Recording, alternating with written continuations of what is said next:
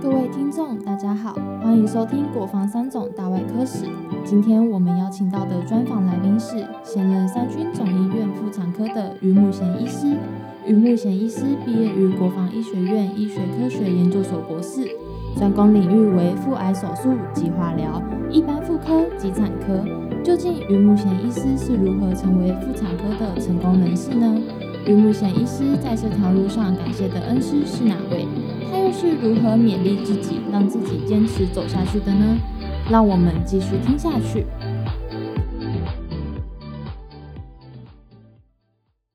今天我们特别到了妇产部，我们来拜访一下我们的于木贤于教授，他是我们这一届的一个杰出的校友哈。那今天呃，请于木贤于教授来跟我们分享一下他的妇产科之路。那他的妇产科之路也是在我们的妇产部里面很重要一块拼图啊，因为在整个的妇产科的发展，还有这扩充员外经历这一块是非常的完整。那于教授，那请您帮我们分享一下你的妇产科之路。好。好，为什么选妇产科呢？因为那时候我们是六十五年入学，七十二年毕业。嗯，那你知道以前妇产科刚从外科分出来，它是什么都可以做的，是不是光生小孩？嗯有妇科的手术，嗯有内分泌的这个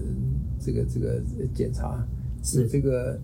当时还没有什么试管婴儿啊什么的。是所以妇产科能做的事情很多，相较于其他科的话，那外科只有每天开刀，嗯内科只有搬张佐治每天问病人，是那妇产科又可以接生，又可以能，真是内外妇儿都有啊。是所以妇产科能做的事情在那个年代是比较多的。是那从七十七十期开始，我们学校七十期开始都是前几名的选妇产科，哦，到了七十四期、七十五期都是第一名选妇产科。那你那时候第一名嘛？因为那时候我不好意思是第一名，就变得变得好像不选妇产科又不行，又不行，不啊是不是，好像有事实上他也是可以做的事情比较多嘛。是那那时候一实习的时候，大家知道你是功课还不错的，嗯所以就对你就非常客气非常就觉尊得敬就觉得你会来妇产科嘛。啊、所以当然，我可能被受到照顾就更多了。那那更多的时候，我就觉得这个妇产科真是很友善的一科啊。啊、所以当时确实也没有考虑就选妇产科，因为本身对女性也比较体贴嘛，嗯，对不对？我们家全部都是男生，啊啊，是，嗯，这女生 那你没地位了啊，女生只有我妈妈一个人，啊哦我们四个兄弟， 哦，是是呃是所以对女生都充满了好奇。啊、呃是那后来也是因为这样子选了妇产科嘛。是那选了妇产科以后，那时候是内外妇儿都要，不，这是内这是妇科的开刀、生产、那不育症的治疗，那那些当然是都比较粗浅的，还没有是比较那个都不分科的，对每个人都要做的。嗯所以我们住院室训练完了以后，哎，训练完了以后，那时候国内的气氛开始分科了，是妇科分出来了，产科产本科分出来了，是甚至优生保健就是做做做不育试管症婴的儿嗯做不孕症的分是出来了，是所以到民国七十四年的时候，因为呃国外已经有试管婴儿诞生了，所以我们这边住院医师当然跟着做，但是主治医师中间开始就要分分科了。是那分科了就觉得哎，越分越细了，可能这光有的知识就不够了。嗯所以七十六年的时候就去念研究所了。那去念研究所，呃，当然是本来是读了医学院之后就工作嘛，对，嗯觉得也不会想其他的。哎，后来有了一人家的这这长官又鼓励，又觉得哎，真的好像这个我们学的东西好像真的不是太够，啊哦哎，所以就去研研究所，嗯，那时候你念哪？就国防医学院医科、哦医学科学研究所。嗯那研究所毕业出来，你知道我们那时候有对勤嘛？嗯因为我们都直接不像现在要去两年对勤服务，然后又有什么补服派服，我们就直接留下来做住院医师。嗯那住院医师做了，那时候好像又没有专科医师制度，都是会员，所以你只要过了两年，你大概就人家认为你是一个专科医师了，认为你好像什么都会了。嗯啊然后那时候大概也就是什么都会了，就是告一阶段了。是那高一阶段的时候，那你当然就选哎再上一层楼就是念研究所嘛。是是是，那念研究所之后回来，哎，全国的经管制度、军医的经管制哦度又有的改变了，是是潘树仁将军那时说候每一个人都要去对勤服务。是那当然我们也选可能对勤服务就必要的嘛。是可那时候正好国际间好像我们国家要跟非洲开门了，是是是建交，民国八十年。是他这个甚至中非共和国就是他们叫 The Gate of Africa，是这个非洲的大门呐、是所以那时候全大概嗯政府就说，哎，什么东西除了农技团之后，还有什么东西可以可以帮助他们的？哎，就想到医疗团。是可那时候想医疗团的时候，叫人家真没有人要去啊。是那非洲是有瘟疫的地方，会对死人的地方，是，没有人要去。那嗯找谁？找军医嘛。对，军医不怕死那军 我要服从命令。 啊那是军医也不干呐、啊军军眷还发很多在报章杂志说，哎，军医的命也是命啊，啊怎么可以这样子？嗯，当时那些，那我那我那时候刚毕业，我还没下过队勤，准备去金门或马祖啊。啊，那院长就问你要金门、马祖还是到非洲？哦呦我说，民国八十年，那时候一九一九八七年才开放观光啊，啊出国人都不多、啊。啊如果我去非洲的话，我第一站就会去巴黎啊。啊我说那我当然去选就去巴黎嘛，啊，对，去巴黎嘛哈哎，去巴黎至少开开眼界嘛。对对，为了去巴黎而去非洲哎因为非洲也是不是很确定的嘛。啊，所以你说看到这个紧急赴中非共和国支援服务三个哎，月对对对，哦那时候公文还是直的。哦，当时的公文是值的 啊啊，对，所以当时您是第一个被派去的，等于是国家派你第那时候一个一个团队嘛，应该不可能是你一那时候个当然是呃军医局局有组长带队嘛，对因为那只是三个月啊，啊，那时候去有哪些人？就这些就是以前的马马院长啊，哎马振云、马马院长我们啊，妇产科两个，因为最基本的需要就是妇产科嘛，那边要妇产科两位，位，哎，你在哪里啊？我在这儿啊，这位嘛太年轻，了哎 呦，这么帅，那这位是谁？这个是呃放射师，哦，那这边呢？这边是药师，啊，这这个位是振兴的许崇德嘛，哦，那这这个是许志学嘛，我啊们七十五期的嘛，是是是，那那啊这这个是呃中将嘛，这个是局局局长，那这两位呢？这个是检验师啊，哦这个是麻醉师啊，麻醉师哦，就我们这样的团队一群过去了，哦，可是那时候的气氛是风萧萧兮啊，哎是可能回是不来了，所以就这个长官都来送机啊，哦，是是哎是，这个蛮具有意历史意义 的啊啊，好，然后那时候去，可是九十一年八月十三号嗯哎去那个礼遇非常好，那外交部派了次长来送我们从公务门走啊，啊，是是每个人是坐商务舱去的，是是是，因为风萧萧兮 嘛，不知道 我们那当然坐商务舱了。哦，那我啊们第一站就去中非共和国。中非共和国不是先去巴黎吗？那巴黎当然是这个叫转机叫叫转机嘛，啊因为这非洲没有直飞的吧？啊、先去巴黎玩两天吧。你听嘛，啊，我们先去巴黎，嗯，然后再因为它法属地，那、那边的你葡属地就是葡属的，你就要到葡萄牙去转机；你法属地就要从法国转机，嗯啊是是是你如果英属地就要从伦敦转机，它这边没有互相交流的。哦，那是时候民国几年？民国八十年。是是，哦，这个当然是那后来照的一些照片了哈、嗯，可能跟现在也差不了多少了。是不过那时候的气氛是，好像那时候欧洲足球队喀麦隆进全全世界八强，嗯哇，那个真的庆祝的，那不是喀麦隆也庆祝的一塌糊涂。哦，因为整个非洲嘛，有非洲的嘛，好，哦那到了巴黎以后，结果那边非洲暴动，哦，机场关闭，哎呦，外交部的公文取等巴黎待命， 哦，所以这届就就在巴黎就待命了，巴黎待命了十几天，嗯，然后到处去走走嘛。哦，这边你到凡尔赛宫，你说去巴黎知道，你到凡尔赛宫要花很多长时间呢、是是不是是罗浮宫啊。是所以你没有很长长的时间，你去到不了凡尔赛宫的，是是，所以我们都去过了，哦，这很早以前的啊，啊很早以前，啊是，巴黎待命，嗯，好，那待完命呢就其待实命我们就到中非了，要哦，开开馆，嗯这是外交部的人员啊。嗯后来我到最近 二零一五年哦是，我去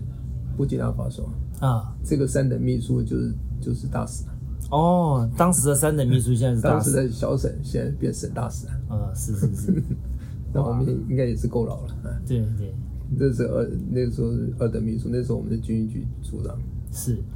然后我们就哎那边开个馆嘛，就升旗啊，嗯升旗我们就升升旗典礼了，照一照相，是，那开馆了，那外交部开馆了就回去了，嗯那我们就留在那边嗯做外交了。嗯那那边什么接收大陆的医院嘛，嗯大陆很喜欢用友谊嘛是是是，hospital l a m i t 就是友谊医院嘛。是，好，那我们就就接受，还还蛮像台湾这个这个医院的，呃现在就是八一七那个样子。对对对，反正像军医院的规模哎，对对对，是，那我们就看病了。看病也没有药师，我们就所有的药都摆这。那沿用中共的药，这边很多中药， 哦呃，肚子痛牛黄解毒散啊，啊对，啊是是是，呃，比如感冒就是什么银齿啊、银翘啊什么东西，哦嗯，然后这边是他们，他们中华人民共和国要收钱，哦所以都他们自己收，我们是免费帮他们看病，是，他们记账收账，哦然后碰到国庆日的时候，哎，大家来撑个场面嘛，嗯嗯，后来怎么样子？后来我回来做主治医师，是。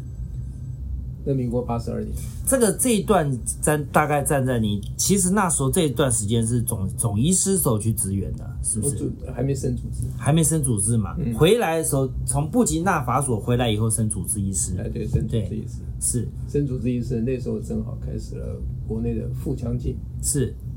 那时候以前没有腹腔镜啊，这个开个大肚子啊，对对对，那腹腔镜，啊那我们的营主任是很喜欢尝试新的东西，对对那其他主任是不喜欢尝试新的东是是。西。是那首先那时候台大也是，哎，我什么东西开是尹肚子，长生尹主任是，那时候开肚子就好了。对，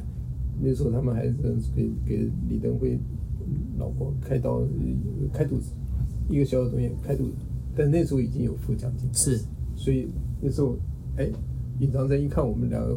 回来，哎，你们年轻人就要做这个东西啊。嗯，那时候腹腔镜又贵，对，腹腔镜好像是在我们三军总医院是从妇妇产科跟一般外科先做的，哎，就妇产科先做。啊、妇产科先那做哦妇的，产科老早以前陈福明做妇产科，就哦打那个是是去做结扎嘛。所以他第一一个 procedure 妇产科是第一个做腹腔镜的嘛，应该是对那，OK，时候就做一个 procedure 把输卵管扎掉嗯结扎嘛，那时候是很是流是行结扎。那是嗯后来中间就断了，因为没有什么好做。是你什么时候担任主任的啊、我是民国八十五年，对，那时候您主治医师已经第三年了吧，对不对？哎，我主治医师呃八十二年对当，然后八十五年就做主任。对，就是第三年的时因候为嘛那时，候博士毕业了，大概都有一些学位，有一些嗯资，有一些资格。是那资格达到了，那就就可以。您当时在当主妇产部主任的时候，那时候是妇瘤科主任，妇瘤科主任那妇瘤科主任我们这边很有伦理的，是对，一个人当一个一个起班，一个起班当。哦，当时有妇科、产科跟呃妇癌科，就对妇瘤妇科瘤科，是所以我们先当小主任。啊，我真正当到部主任是二零零九四年。是哦。那在这个每一个每一个阶段的时候，我想说，在您整个妇产科之路，我相信最精彩的就是在非洲那一段时间了，可是比较比较特别一点。比较不一样，对，那接下来到回到国内以后，担任主治以后，就开始做腹腔镜。那时候真正就开始做腹腔镜，对，腹腔镜完了以后，就开始接科室，做走行政职了。那时候腹腔镜还不知道怎么怎么弄的时候啊，我们我们就冲嘛，嗯，敢弄嘛，是冲。我们那时候还用 video v 这个 present 的是。教教别的医院怎么做、啊。是哎嗯，当时你最觉得呃，你在担任到这个从妇妇瘤科主任，慢慢的进入到产科到妇科到这个时候，这一路在你觉得你最感念的是哪一哪一个老师啊，或者是那那那时候的过程里面最感谢哪一位啊？其实我到妇产科，我就是哎觉得妇产科很友善，妇产科很那个。呃，以前有一位友善环境杨永福，啊，杨永福是现在已经过世了，是是是，我认识他，你认识他？他是是真就像的大哥哥一样是。啊是是那他终于也不藏私，他能够做。他以前到日本去学了这个手术，那还是是，你反正他有手术我就跟得上。是那反正手术一步一步教嘛，这手术的东西就是熟悉，熟悉了以后你就会慢慢自己做的比较稳定嘛，是，那就是就是这样，我就跟着他学。嗯那因为那时候是因为有这个学位，嗯就也很不好意思，就老大哥还没有占位置，我们就先占，嗯，呃，就这样，所以当时就是等于学长杨永福带着你，嗯，带着你走进这个你的这个妇次六科。妇妇瘤科嘛，好，那时候所有的血液肿瘤科做化疗，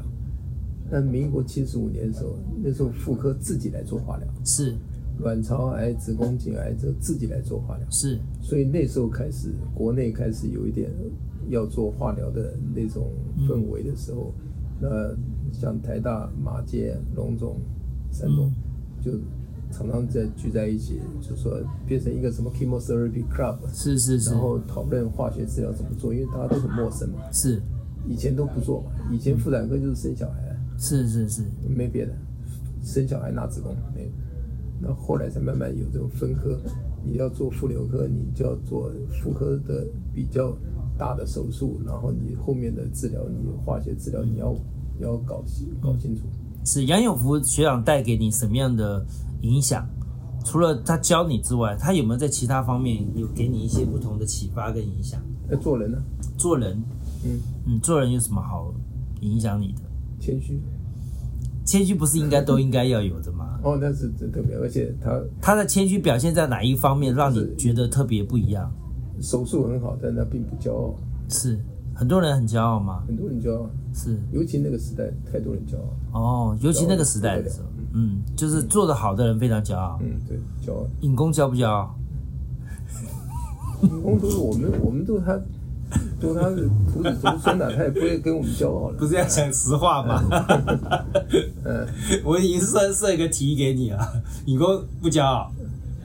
但是他们以前我们的小小孩子是不管大人的事，啊大人中间他妈的没没有不吵架的，啊，是是哎，就派别分得清清楚楚。是是是现在我们是一团和气，是是是以前嗯可能就外科传统的，你不服我，我不服你。是是。不过那时候，因为我们特别对妇产部这边有稍微做了解，是因为我们那时候陈福明陈董事长大概有把妇产的这一块严格啊，呃，稍微有做一些这个分分类严格，让我们知道。所以到您这边，我们知道是整个妇产科、啊、发展的特别快速的时候，我我们想知道这一段呢，就是在妇产科，在您尤其是您当主任的时候，整个妇产部就在那时候开始不断的有新的绩效或者新的蓬勃发展。我想知道这一段这个也也是 也是大环境啊。是你怎么说说大环境啊？好是那时候您在当部主任是特别有了什么样的一个规划，还是说你在部主任有什么样的一个制其度实也没什么特别，就是跟着评鉴走啊。啊？你说评鉴，说它是很烦，但是它也是推动进步的啊。嗯，你说评鉴，我要看这个，我要看你的人工生殖的，是对吧？你要哪些具备哪些是设备，哪些资格？你做妇科癌症，你要具备哪些资格？对然后你要做产科，你要做染色体，嗯染色体后来张家俊就去学染色体，是，染色体也是变成妇产科里面很重要的一环了、对，那现在到目前为止，内科肿瘤也没有去染色体，都是妇科去帮忙嘛。是所以那时候你说评鉴不那个，但是你你跟着评鉴走，你很多东西你就就要发展，就是要得做。呃，嗯，就要发展的，等于就推着你要走。啊你当时有什么样的在除了在评鉴制度上面的绩优的表现之外，你有没有在当时的妇产部有做怎么样的一个规划，让我们妇产部人员的倍增啊？这个倍增不是不是那么容易的事，嗯，我们只能看你你说那时候要留什么人，是要要要这个是军方机构，你要你要有名去额的，除哪些人都不不不太可能，你可对，以有办名得到，额的嘛，对不对哎？嗯，所以你只能是说，哎，他来什么人你就接受什么人，他人什么走你就也要接受他，是就这样。是是是，因为您那时候是在微创的一个发展期啦，哦，刚好是在微创手术的发展期，那时候达文西也在那时候这进，没有，达文西是后来进来的嘛？嗯，哦到到民国九十三年就那时候您是已经接到副院长职务了，那时候没有，我是民国九十九年才。哦，所以等于在还达文西还没进来，等于在微创手术的时代。对对对，那您能不能提一下，就是当时您在科里面哈、对您影响最深的一件事情，影响到你后来在做从事在妇产科的领域里面，会有一些让自己影响比较深的启发？就说实在是没有，嗯，病人没也没有有吗没有没有很特别。当然，病人细细碎碎很多，也是有时候也记不太得了。是反正就是在这妇产科工作蛮愉快，嗯好像能够你想发展到什么程度就我我上来以后，我我说你们各自发展，我也不限制你。以前主任会限制你不准做这个，你不准做那个，你只能做那，你只能。嗯我说你们想做到什么就做什么。嗯所以我们的后面有有几个天才啊，像陈启煌啊、赖鸿正啊，赖鸿正他是非常聪明嘛，哎，他就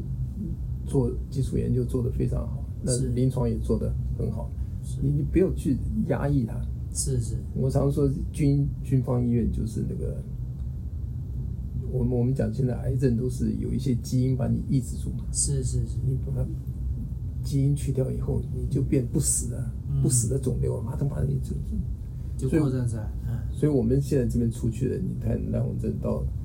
到我万那个那个双河医院，就不死的肿瘤了，越来越大了。是是是，对因为他可能就多了创新，少了一些制度的约束。对，嗯那陈启煌也是到那边以后，你看北医像什么，你看啊是是是，所以我们在妇产部其实出去非常多的优秀的这些，呃没错，嗯的的这个校友嘛没，错哈、然后在这几年校友的发展上，你怎么看我们的校友的发展？因为这次的国防一百二十周年，哦，我们紧接着在两两算，我们这样算两甲子了。那你怎么看我们国防未来，尤其在妇产部，您您您期望它怎么样的在扩展？你在这样的限制下，国防再发展也是这样子了，那您自己怎么看呢？哎，我们不是发展就这样，你跟陈启煌觉得他会扩大，对，他要扩大，但是这这个国防医院训练出来就是比较重伦理，是比较守纪律，是不会乱做，是，在这个范围之内尽情的发挥，嗯。哎。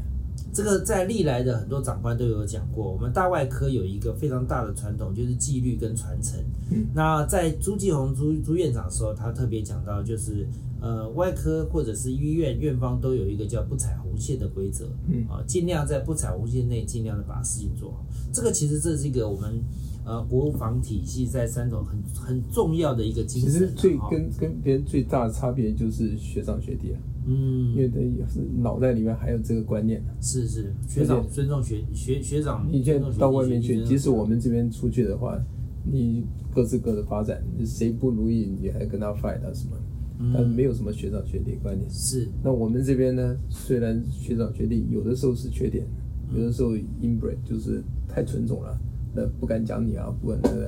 嗯但事实上有这个约制，很多事情就是不会比较乱有伦理不会啊不。会乱做的。是是是嗯，那你怎么看我们未来妇产部的发展呢？就是现在分科分那么多了啊，妇科、产科、呃肿瘤，那其实像新生婴儿就都有了。那现在未来分科分的细的，大家比较能够深入，不像以前，呃，这个也要做，那个也要做，每个做的做一点点，嗯是做的。那你这个地方，你既然要做深入，你以后的资深，你以后的研究方向就是这个区域。你以后要做腹癌，你就是腹癌的手术的精进，还有这研究这部分就 focus 在这边。你要做 infertility，你要做呃生殖的，你以后生殖你要去努力拿到世俗医生，你要去做这个这部分，是就是比较分开。嗯那刚开始来的主治医师，我是会那时候的认为，就是说你什么都要会，你不谁要影自响满。谁影响你最多啊？这些这些的长嗯官谁影响你最多谁影响我最多啊？啊长官啊，啊？这些在妇产部这历来的长官里面，或者是主任里面，他影响你最大的是什么？刚刚我们提到一位学长叫做杨永福学长嘛，他带着你啊，可能在做技术上面的传承啊，做人的态度啊，病对病人的态度，这是一个环节。但是我不相信只有一位嘛，嗯那可能还有在其他层面或者带领你的，你在印象中还有哪几位？你觉得比较特别一点的比较特别一点。啊？还有我们还有一个我的同学朱唐元，哦，同学会影响你啊？哎，当然会这样，我我把他抓进来的。哦，那时候我我第一个选嘛，啊，那他本来不要选的，他要去选别克嘛。是，哎我说，哎，我们那么好的朋友，你为什么不到复旦过来？就一起来，哎一起来。但他其实他比较不喜欢这种 practice，嗯，他来做住院时，我们在那边 practice，他每天在那边看家医，嗯，他要做研究，是，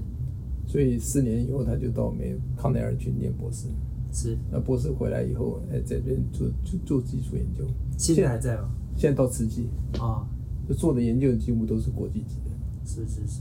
所以这个其实就是在妇产部里面的发展的另外一条路了。嗯，可以说他他开他也影响很多人啊，嗯，他也影响后面的滥用症啊。是也有影影响响到你吗？我应该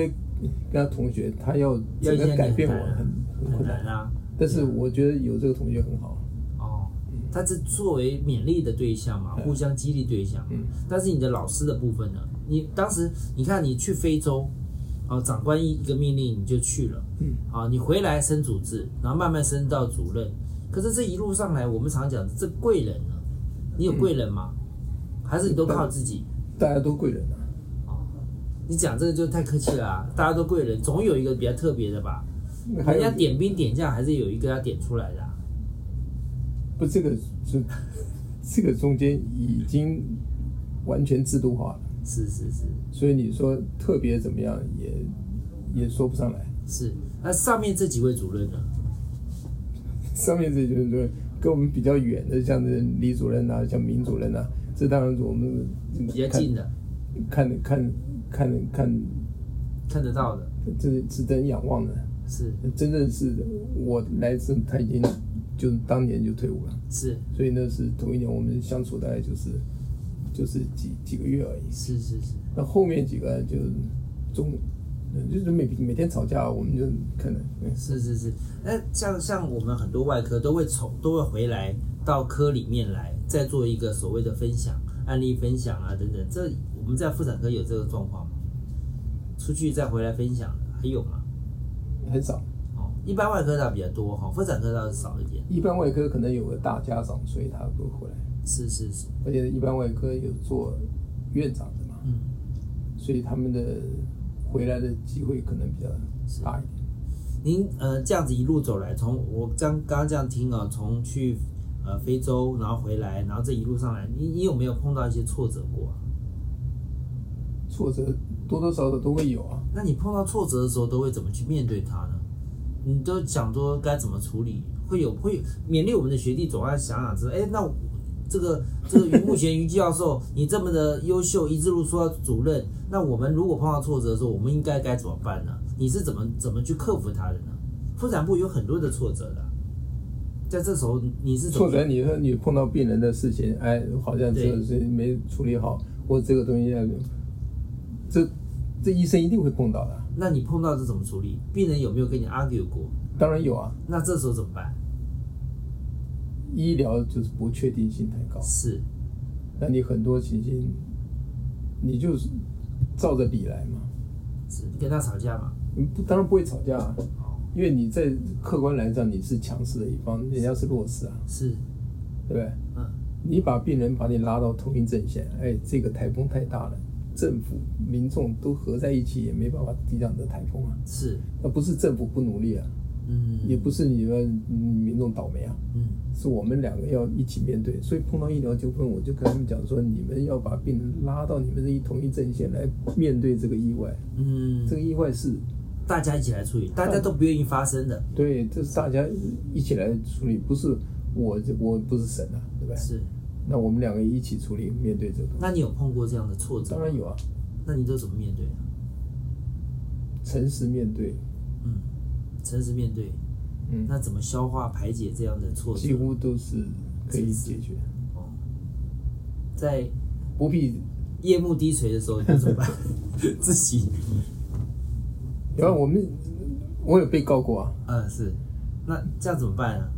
告过你要看看你被告的是你有没有尽到责任嘛，是是是，你都尽到责任了，那这个被告是因为很不确定的因素，或者病人的期待跟你相相差太多，嗯，那这个东西到时候我慢慢会解释清楚。这样会不会影响你往后你的医疗的态度跟行为啊？那、当然不会啊，还不会啊。当然不会啊。可是人家告你的过，你以后会不会在处事更更谨慎？会面对到相同的案例的时候，你就变得不敢下手？那不会，不会，反而更勇往直前嘛。我们知道这个来龙去脉，哦，所以不会影响到你后续的看诊啊，还有一些医疗应行该为上印象里不会太影响。不会影响。所以你是有办法想办法克服它的。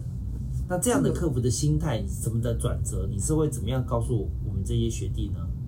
你只要认为你自己做的是正当的，没有不好的意图，那还有什么可怕的？就勇往直前，对啊，嗯，是。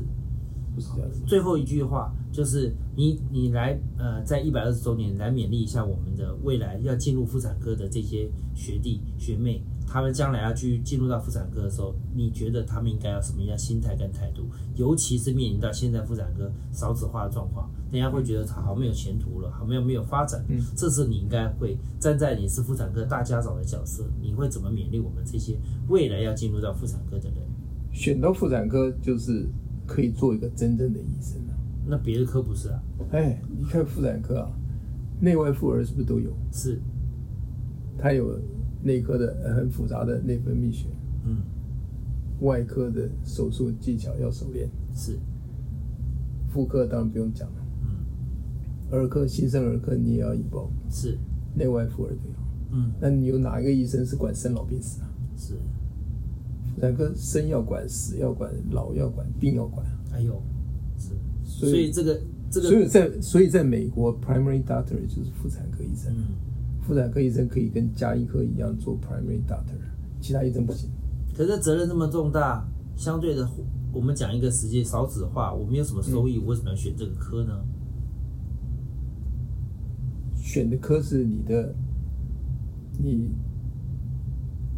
不是不是为了以后 income 好不好？啊， 有些是是这样子想啊，有当然有些这样，有有些外科当然觉得，哎，是你你开病室，你开那个我就要选内科，是，嗯，就所以你应该给他们要什么样的观念，跟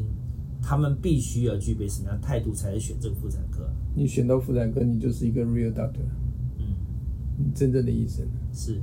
你可以做所有你想做的事情。妇产科的发展四通八达，非常 diversity。你要做染色体，